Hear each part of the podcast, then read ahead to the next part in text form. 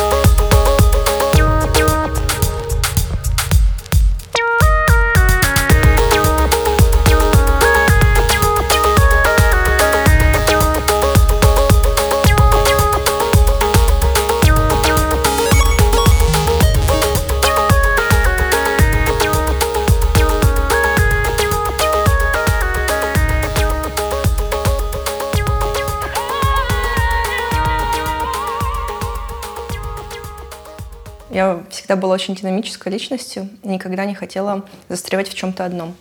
И мне всегда говорили, Ира, да определись, да будь как все. Ну, мол, будь, э, как сказать, реализованной, успешной. Да? Вот эта вот тема реализации в каком-то одном деле, где ты 15 лет в одну точку бьешь, и у тебя якобы успешный успех.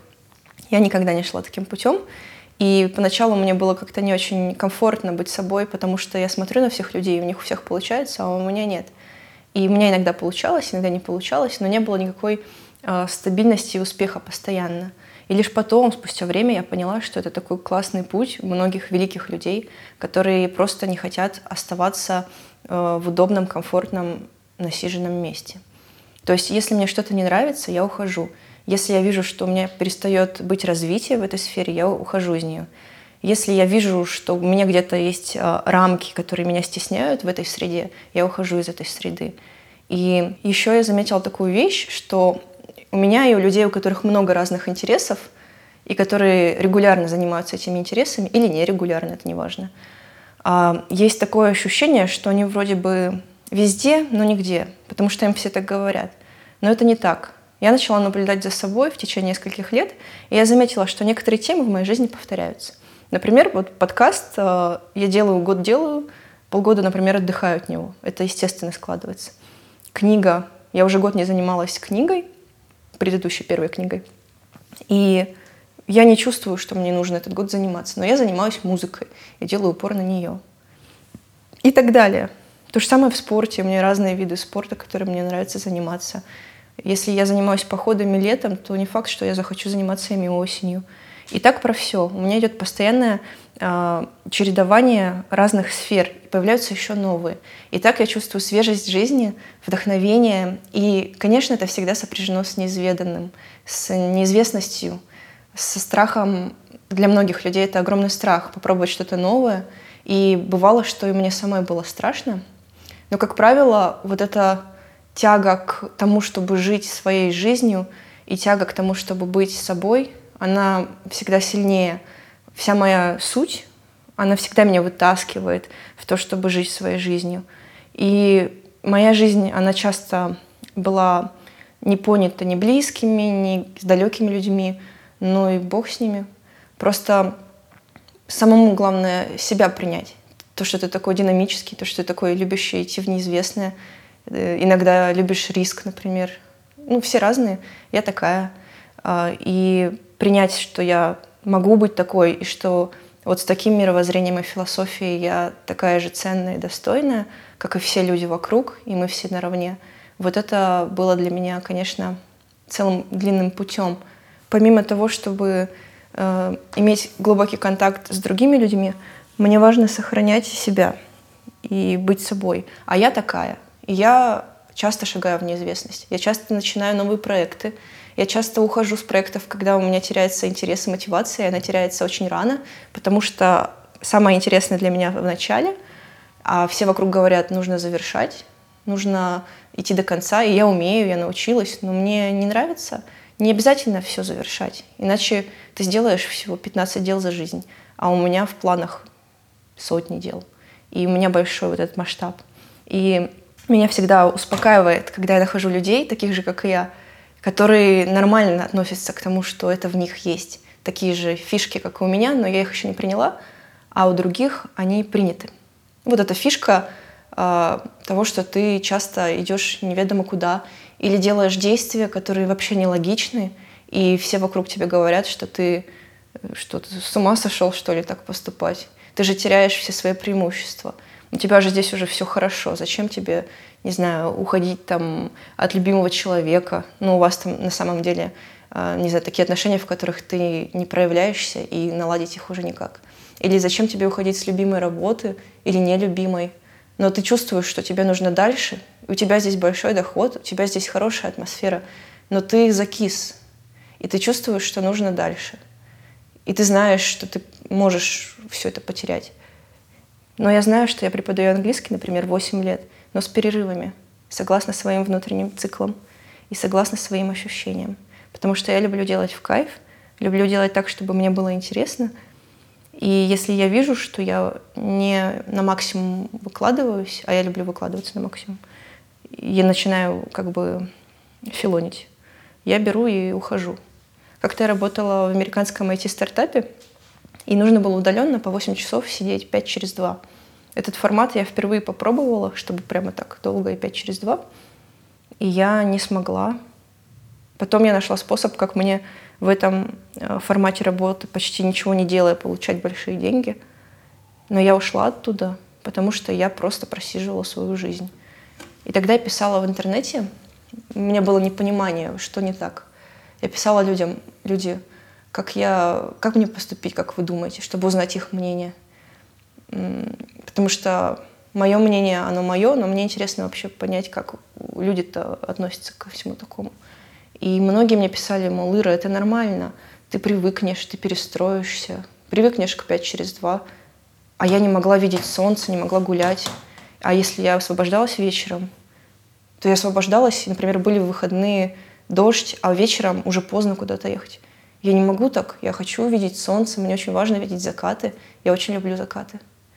И я поняла, что многим людям кажется, что так и устроено, что так и должно быть, что ты делаешь то, что тебе не нравится.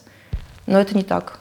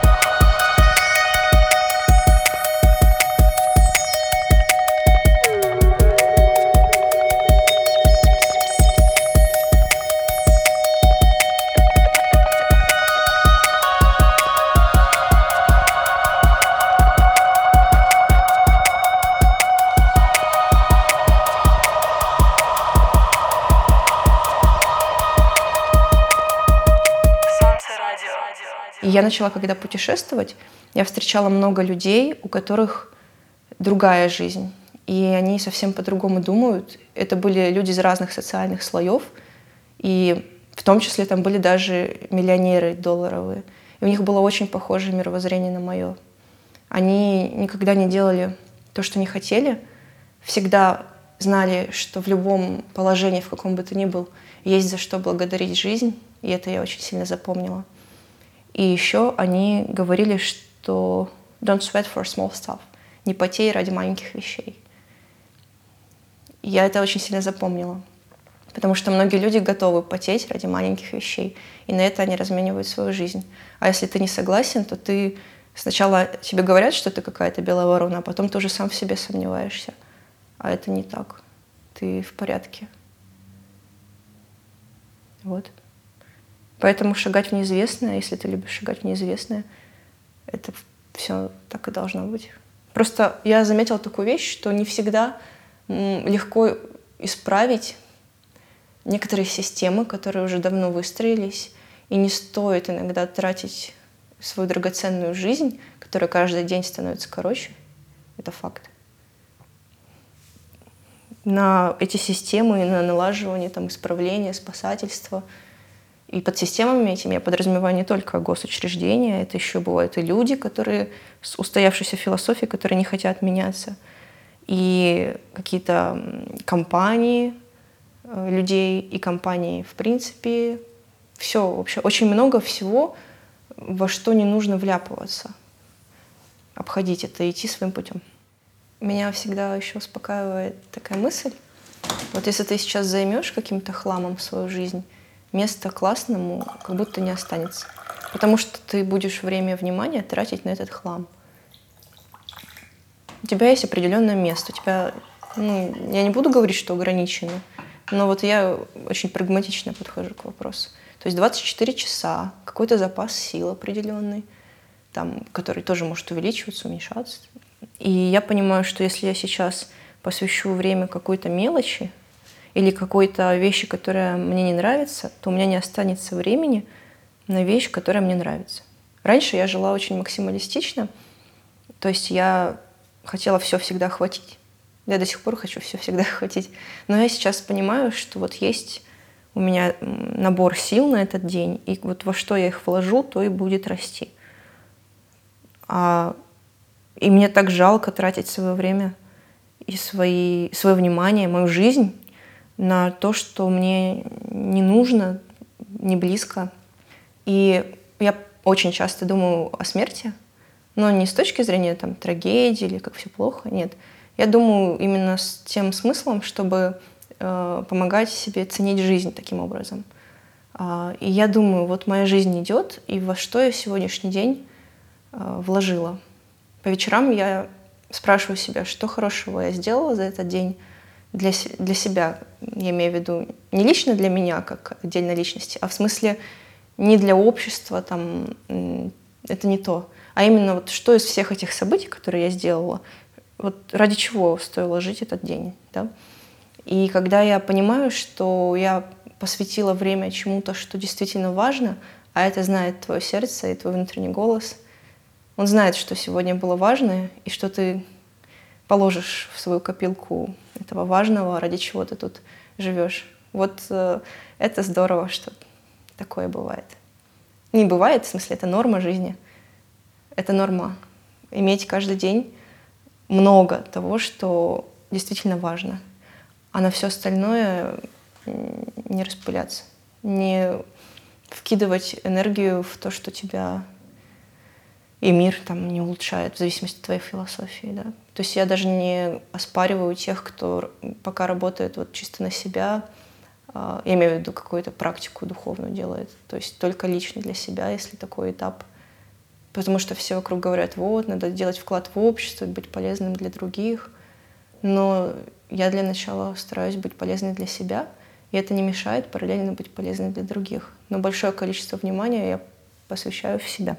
Во-первых, как чувствует себя твое тело, когда ты об этом думаешь? Чувствуешь ли ты, зажимается оно или расслабляется? А потом мысли, которые у тебя в голове про это возникают. Ты все равно будешь слышать свой внутренний голос. Просто бывает, что его плохо слышно. Ну, я тогда, когда я плохо слышала внутренний голос, просто часами сидела и слушала внутренний голос. И всегда трудилась на то, чтобы услышать себя. Потому что все равно ты даешь себе сигналы каким-то образом. да, твоя психика, твое тело, оно дает сигналы, когда то, когда не то. А если ты не понимаешь, как другому человеку, можно просто спросить вежливо, как ему. Потому что если ты чувствуешь, что тебе, например, сейчас это не очень важно становится, и ты меняешься, ты можешь об этом честно сказать человеку, не боясь его реакции. Он может по-всякому отреагировать, но лучше честно, чем бояться и продолжать.